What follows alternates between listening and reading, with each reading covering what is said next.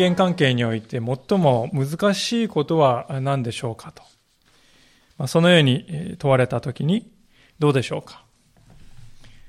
多くの方は和解を挙げるのではないかと思うんです。もつれにもつれて、こじれにこじれた人間関係、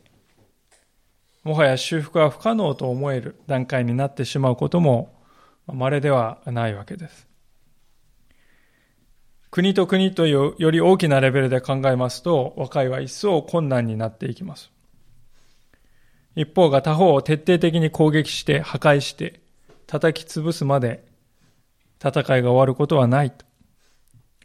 人間の歴史はそのように証明しているのではないかと思います。ですから、人間にとってこの和解ほど難しいことはないと。そう言っても過言ではないのではないでしょうか。今日の箇所の主役であるヤコブとエサウのこの双子の兄弟にとってもそれは同じだったはずです。弟のヤコブがしたことは、兄のエサウから長子の権利、長男の権利を奪い取り、そしてまた父親の祝福の儀式儀式さえも横横取りして、遠くに逃げていった。そういう技です。まあそういう過去がありますからですね、ヤコブはそれ以来、エサウという名前を聞くだけで憂鬱な気分になったと思うんですよね。で、そのエサウの方は当然でありますけれども、弟のヤコブを激しく憎み、殺しやろうと考えるようにさえなったと。まあそれが20年前でありまして。血を分けた双子の兄弟でありながら、この家族は引き裂かれて、失われた家族になっていた。しかし時が流れ20年が経ち、ついにヤコブが故郷に帰る時がやってきました。それは神様がヤコブに現れて、私があなたに約束したその約束の地に帰れと命じたからであります。避け続けていた兄エサウの前に出なければならない。ヤコブにとってはそれは非常に憂鬱なことでありました。で、まあ憂鬱な心を引きずりながら旅をしていきますと、なんとエサウが400人の男を引き連れてこちらに向かっているのですと。そういう知らせが入る。まあ、それでヤコブはパニックになってしまいました。まあ、そのような彼に神様の見つかいが、天使が現れて挑んできたわけでありますけれども。まあ、そこ、見つかいと戦っている時に彼の股関節が、いともたやすく外されてしまった。ま、それを通して彼は自我が完全に砕かれたのですね。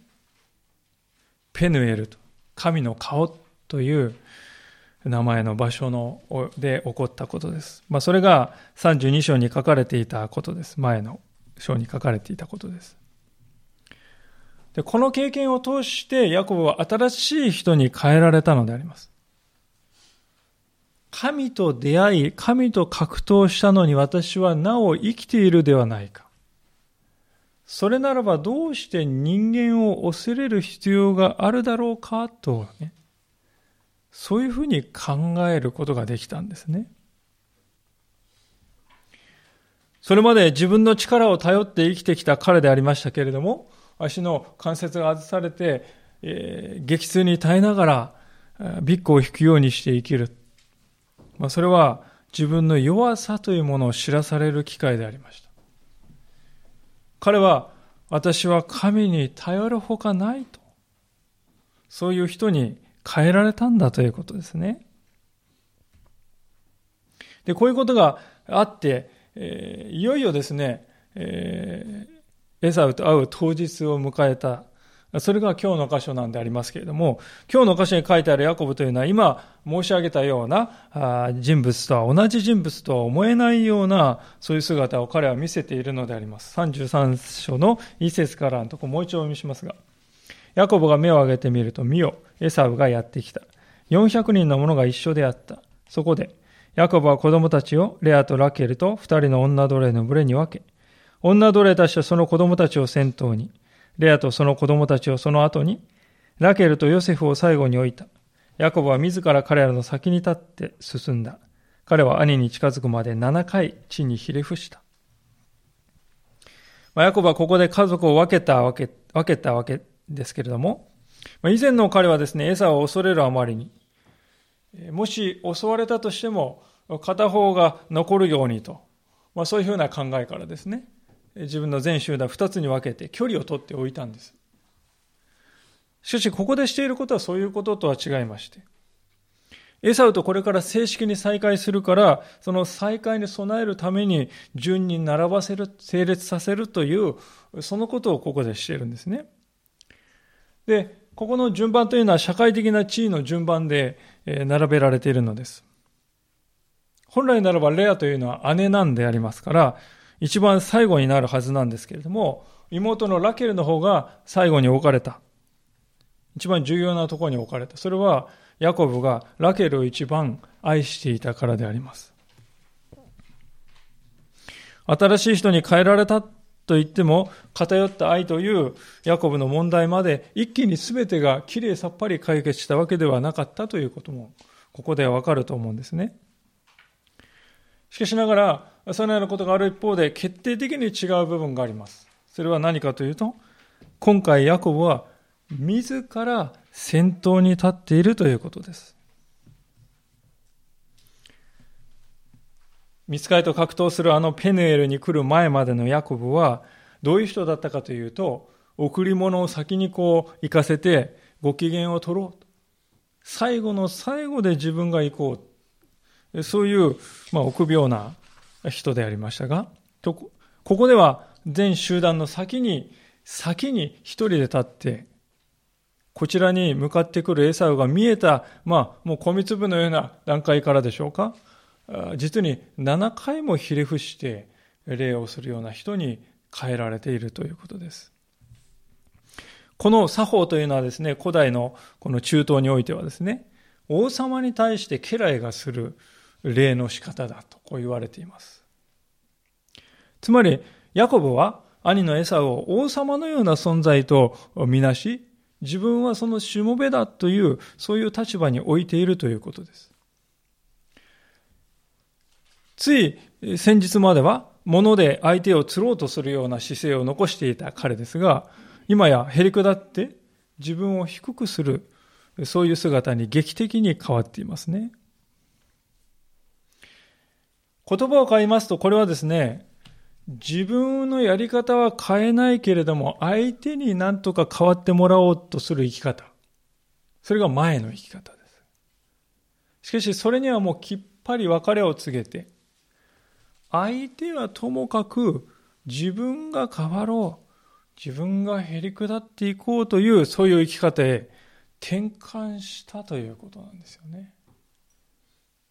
相手を変えようとする生き方にも彼は別れを告げた。自分が変わっていこうというそういうね生き方に彼は転換しているんですね自分のペースや自分の立場というものを私たちは守りたくなってしまいますが、そうではなくて、相手の立場や相手がどんな傷を受けただろうかということを理解して、自分を捨て、ひたすら相手に仕えようとしていく姿ですよ。まあそういうですね、こう人生観というか、生き方が根本的に変えられた野暮な姿、私たちは見るのではないかと思いますね。少し前のことですが、断捨離という言葉がブームになりました。生活の中で執着心が出てなかなか捨てられなくなるものがね、溜まっていくものがあります。それを思い切って処分してみれば、すっきりするんじゃありませんか？そういう考え方です。まあ、確かに一理あると思うんです。しかし、このヤコブの姿を見ていて思うことはですね、本当に捨てなければならないのは物質的なものではなくて、むしろ私自身の自我なのではないかということですね。というのは、ヤコブという人は物はですね、いくらでも捨てられる人でしたね。実際持っているので。で、エサウのために実際もう膨大な贈り物をね、大盤振る舞いして、どんどんこう捨てているわけでありますが、しかしですね、ヤコブは自分を捨てるということについてはですね、最後までもう絶対に抵抗し続けたんですよね。足の関節を外されるという、まあ、荒っぽいやり方をね、受けるまで、彼はですね、本当に投げ出さないといけないのは、固く固く握ってきた自分のこの自我だったんだ、ということに気がつかないで生きてきたんです。しかし、ついにヤコブが神様との出会いを経験したときに、彼は、神様の前で自分を捨てよう。自分の自我を投げ出そう。それができる人に変えられたわけです。これがですね、本当に神様が私たちに対してしてくださる恵みですね。神様という方だけが人間にですね、このような変化を与えることができるんだと思うのであります。私たちの多くはしかし、なかなか自分を捨てられないということで、まあ、それのままこの先も生きていってしまうのかもしれないなと思います。以前のヤコブはですね、神様のもとに立ち返る。それはしないんだけれども、神様の恵みだけは受け取りたい。まあそういう人でした。その結果、恐れにとらわれて、もう恐怖でね、がんじがらめになっていっぱいになってしまって、不安にとらわれて日々生きてきたんですよ。でもその生き方を変えられないわけです。C.S. ルイスという有名なキリスト教作家の人は、まあ、そういう状態についてこのように語っています。悔い改めることなしにあなたのもとに引き返させてくださいと神に求めるのは、引き返すことなしに引き返させてくださいと求めるのと同じであると。もう一度言いますが、悔い改めることなしにあなたのもとに引き返させてくださいと神に求めるのは、引き返すことなしに引き返させてくださいと求めているのと同じなんだって言うんですよね。本当の意味で神様と出会い、神様に帰るということがなければ私たちは決して自分を捨てることはできないということです。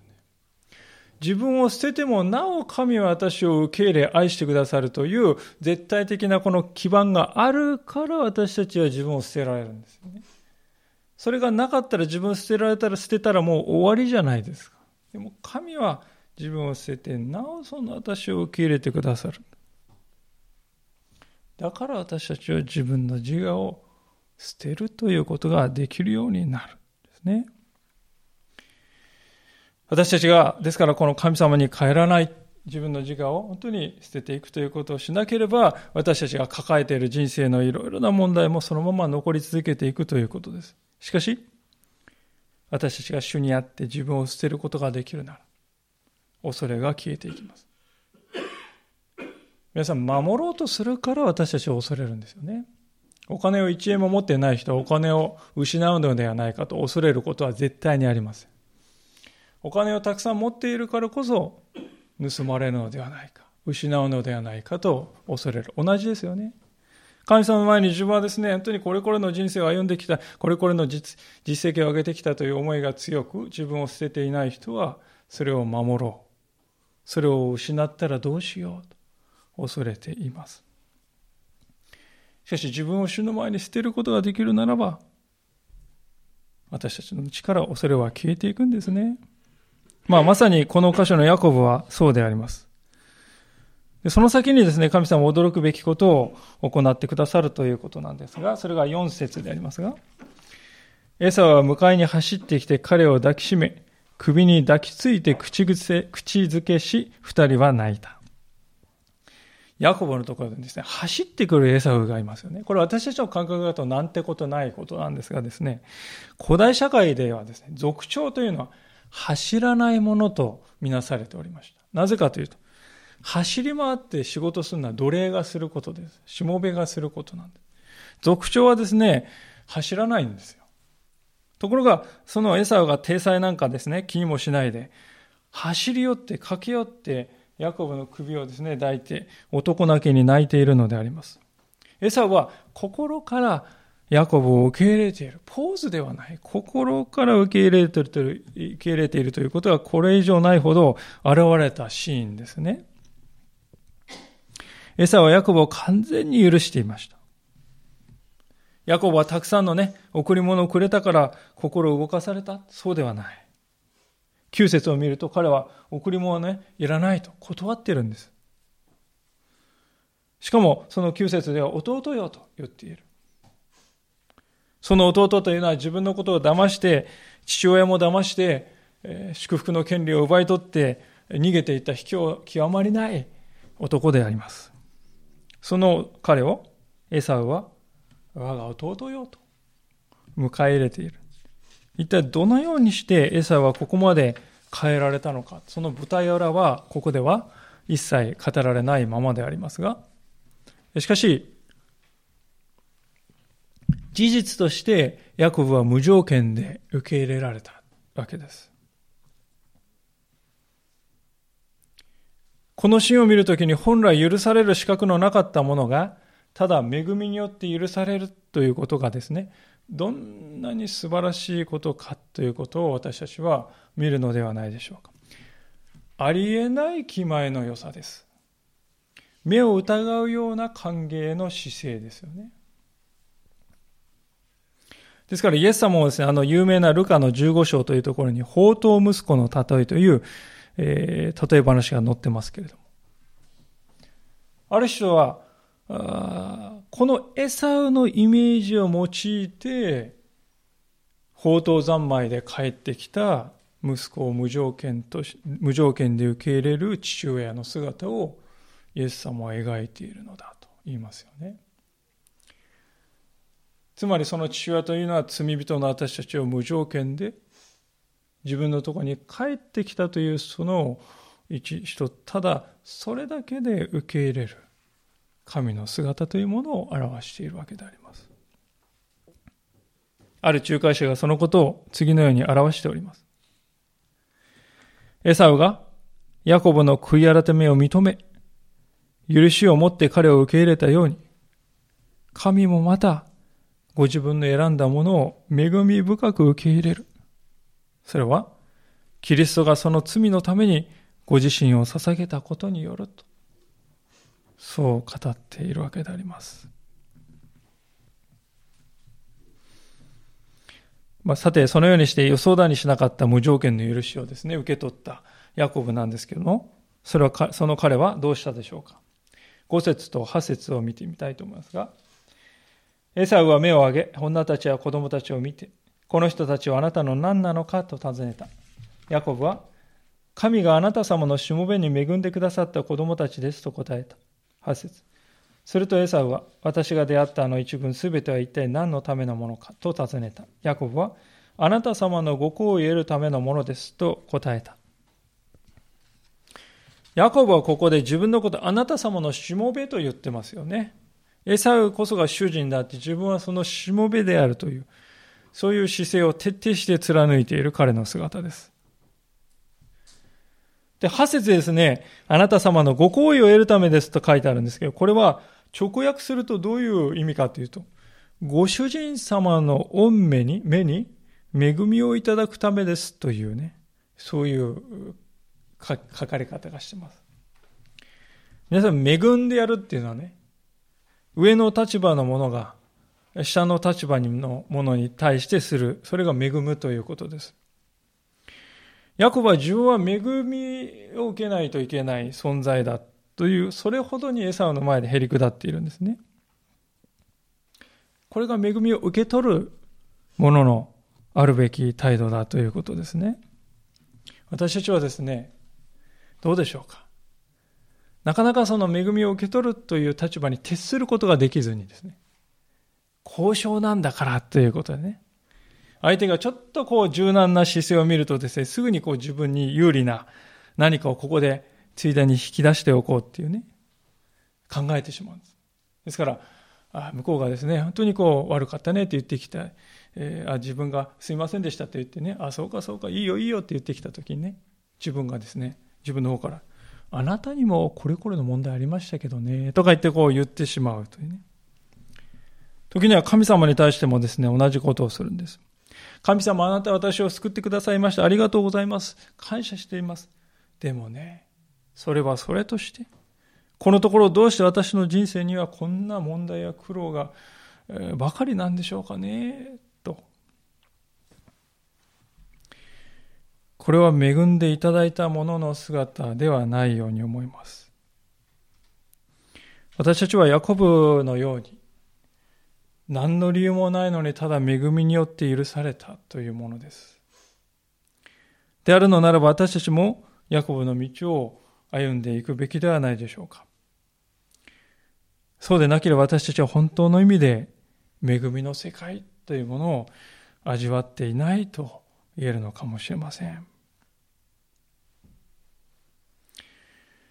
ではそのヤコブは次に何をしているのでしょうか？10節と11節を見たいと思いますが、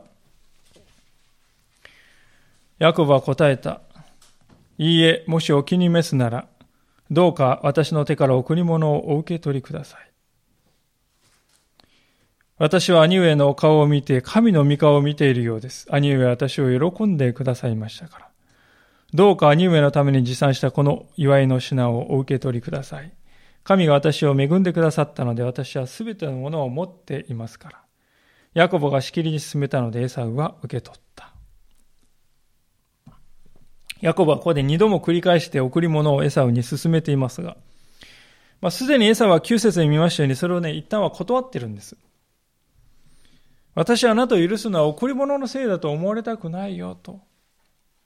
そう答えている。それでもヤコブは進めている。これは何かっていうとですね、それを解く書きが11節にあると思うんですね。皆さんよく見ると、10節で、えっ、ー、と、11節でですね、ヤコブの言い方が変わっているんですね。この、例えば、それは何かというと、10節では贈り物って言ってるんですけども、11節では、それを祝いの品とですね、言い換えているんですよ。よく見ないと見落とすんですが、祝いの品っていうふうに言い換えてですね。で、この祝いの品という言葉のですね、その元々のこの意味というのは祝福という意味なんです。兄上のために持参したこの祝福をお受け取りくださいとですから言っているということなんですね。これはね、とても印象的な言葉であります。なぜかというとね、この祝福こそ、ヤコブがかつてエサウの手から奪い取ったものだったからですよね。父親のね、イサクを騙して、祝福をヤコブは奪ったのです。今やそのことをですね、本当にヤコブは思い返し、自分が奪い取った祝福に対する償いとしてね、エサウに贈り物を捧げようとしているということなんですね。数百人はいた大勢の前ですよね。その大勢の前でエサウがもしこれを受け入れてくれるのなら、このヤコブの悔い改めの思いがエサウに正式的に受け入れられたことになりますが。まあ、ですから、ヤコブはこういう償いの、かつて自分がしたことに対する償いの印としてこれをしているということなんです。このことは私たちに何を教えているでしょうかそれは、真実な悔い改めというものには、それによって痛みを受けた人に対する償いが伴うものだということです。神様に対して私たちができる物質的な償いっていうのは何もないですよね。この世の全てのものは神様のものですから。いくら私たちが何か横にあるものを使って神様差し上げますと言っても、それはもともと神様のものなんですよね。ですから私たちが神様に捧げられる唯一のものというのは信仰だけですよ。心ですよね。しかし皆さん、罪というものは神様だけに対してしているものではありません。私たちが過去に犯した過ちによって傷んだ苦しんだ人がいる。そしてその人が無条件で私のこ私たちのことを許してくれたとしても、なお、償いを表したいものであります。その償いが何がふさわしいのかは相手によって異なると思いますが、一番大切なことは、真心からそれをするということです。心を形にして表すということです。ヤコブとエサウの関係、において、本当にこのヤコブが捧げたものは真実のものでありました。私たちも相手が受けた痛みや苦しみに対して償いをしていく。それによって許しは、ただ名前だけのものではなく、中身を伴った完全なものとなっていくんだということであります。もう一つ大切なこともこのところに書いてあるのですけれども、10節の後半でヤコブはこのように語っております。私は兄上のお顔を見て神の御顔を見ているようです。私は兄上のお顔を見て神の御顔を見ているようです。神の御顔と聞いて思い出す方はいらっしゃるんじゃないかと思うんですが、あのペヌエル、神の顔という名前のついた場所で、神は私に現れてくださったな。神の使いを私は見たな。神を私は見た。神の使いを見たということは神を見たということだ。まあ、そのことをですね、ヤコブは思い起こしてるんですよね。私、神様がこの素晴らしい和解を私に与えてくださったということに、ヤコブは本当に感動して心から感謝しているということです。続く11節でもですね、彼は、神が私を恵んでくださったので、私は全てのものを持っていますと言います。これも本当に大事なことであります。私たちはこの恵みということを忘れやすいものです。悩んでいる最中はあれほどですね、ああ、神様、ああ、神様助けてくださいと叫んだのですが、いざ答えられると、感謝の祈りを忘れている。私が祈った時にこういうふうに恵みを神様はしてくださったんだということを証しするということもなく、いつの間にか記憶の彼方に追いやっていく。まあそういうことがなんと多いことかと思うんですね。ヤコブがはそうではなかった。彼はエサウとの和解はこれは100%神様の恵みであったということを自覚しましたね。で、それを言葉にして表しているのです。そればかりでなく、これまで数十年の人生を振り返ったときに、私が苦労して叩き上げでやってきた私のもんだそうではなくて、ただこれは神の恵みによってもたらされたものに過ぎない。はっきり言いましたね。私たちもそのようなものでありたいと心から願うんであります。さて、そのようにしてこの劇的な兄弟の再会が果たされました。これで一気に落着となると。まあ、話は簡単なんですけれども、そうではないというのが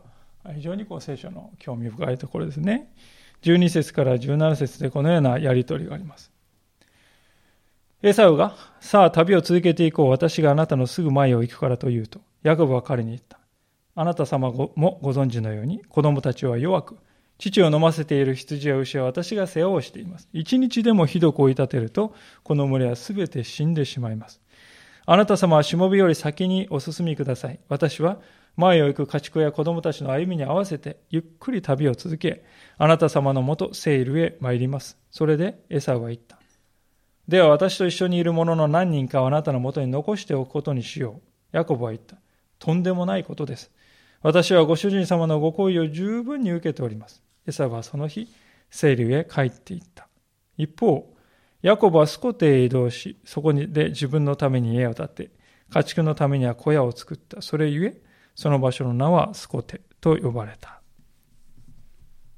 まあ、エサはあのヤコブのことを気遣って、自分の住んでいるところに案内して、まあ、可能なら一緒に住もうやと考えていたようですよね。しかし、ヤコブはその、あの手この手でそれを丁重にですね、えー、断ろうとしているやりとりですよ。で、あだこだとこう水道のやりとりを経てヤコブが向かったのはこのスコテという場所です。二人か、二人が出会ったから場所からするとスコセっていうのはですね、この出会った場所から5、6キロしか離れてない場所です。しかし、エサウがですね、やってきたセールという場所は160キロも離れた場所です。もしかすると、まあ、ヤコブは言葉通りに家畜や家族をね、休ませたいなと思っていたのかもしれませんけれどもね。でも結局ヤコブは、エサウのこの住んでたセールには行かないで、違うシェケムというところに行ったっていうのが、この18節に書いてますね。で、このシェケムというのは、ヤコブのおじいさんのアブラハムがカナンに到着した時に最初にとどまった場所なんです。ですから、三代続くこの神様の約束の原点と呼べる場所がこのシェケムというところですね。そこにヤコブはついに帰ってきたんですよね。ヤコブのこの帰還という帰還の旅はこうして成就したのです。まあですからそのことを考えるとヤコブがセールに行かなかった理由は多分そこなんだろうなと思うんですよね。セールというのは神様約束してくださったカナンの地の外側にあった町です。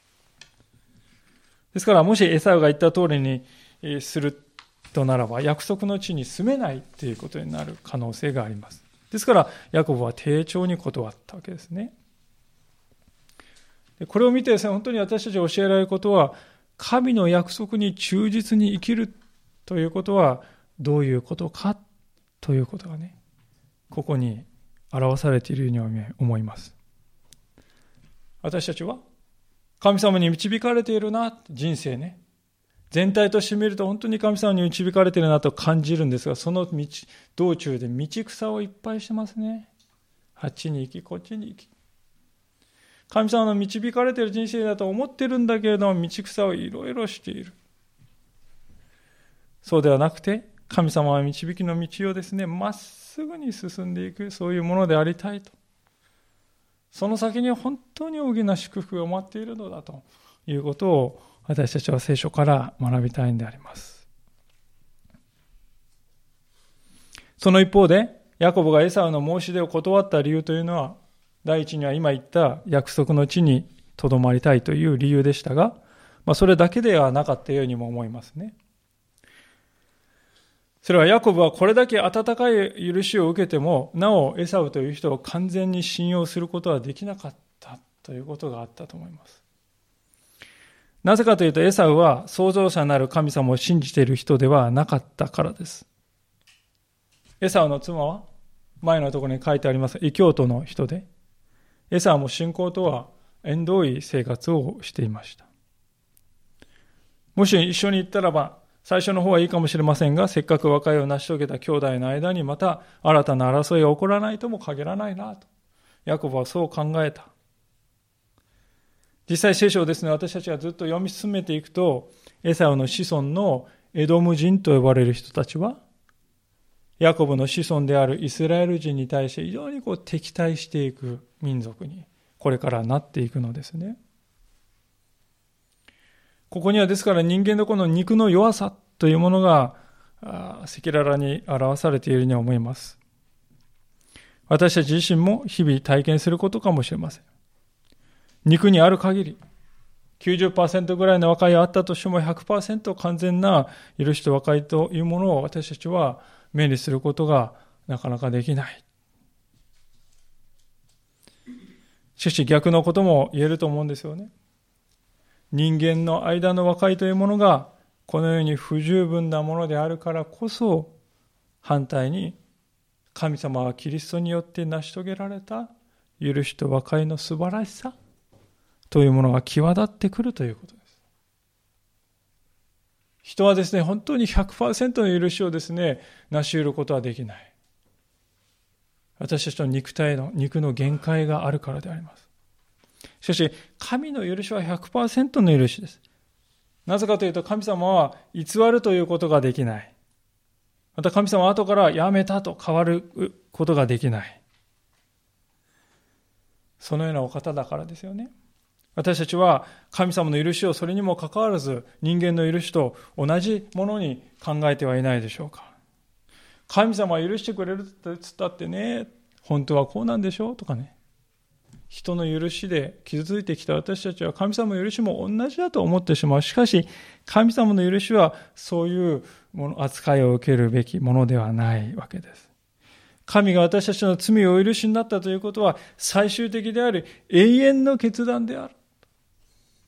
時を経ても微動だにしないものだ。この世のものは本当に移り変わっていきますね。3.11の震災を通して私たちは盤石に思えるこの大地でさえも、あのように揺り動かされていくということを学びました。この地上のものは全て移り変わっていくものです。しかし、神は違う。神の許しは違う。それは動くことがない。ヤコブが受けた以上のありえないような許しと和解が、文字通り、イエス・キリストを信じる私たちの上に注がれているのだということであります。ですからそのようなありえない許しを受けた者には、ある責任が生じるということも知っておきたいのですね。それは、自分も同じように人を許すという責務であります。ある説教者が次のように語っています。このような言葉です。神の御霊を宿すキリスト者は知っています。どうあっても和解することが神の身旨であるということです。それは、主が十字架において私たちと神と和解させてくださったことに基づいています。神が私たちの罪とその負債をキリストの受難のゆえに許してくださいました。神の許しがキリスト教の聖髄です。だから、本当に神の許しを得た信仰者は、御霊の助けをいただいて、許す恵みに預かります。そのように語っています。どうあっても和解することが神の身旨であるという言葉を私たちは重く受け止めたいと思います。私たちにはこれは許さないで良い人は存在しないということです。なぜなら私たち自身が許されたものだからです。もし私たちが許さないという選択をするなら自分に対しても許されない。そういうレッテルを貼っているのと同じことになるということです。許すということは簡単なことではありません。肉体に生きている私たちには途方もなく困難なことに思える時もあります。聖書を通してですね、本当にヤコブがエサウに会うのを20年間もある意味避け続けていた。いざ会う段になってもですね、えー、恐れて苦しんでいる姿を私たちはこれまで見てきた。しかし、神様はそれを可能にしてくださった。神様だけがキリストによって許す力を私たちに与えてくださるのではないかと思います。一箇所、御言葉を開いて今日のお話を閉じさせていただきたいと思いますけれども、新約聖書のコリント人へ手紙第2です。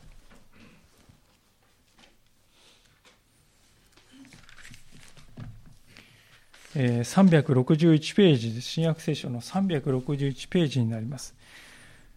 第2コリントの5章の17節から19節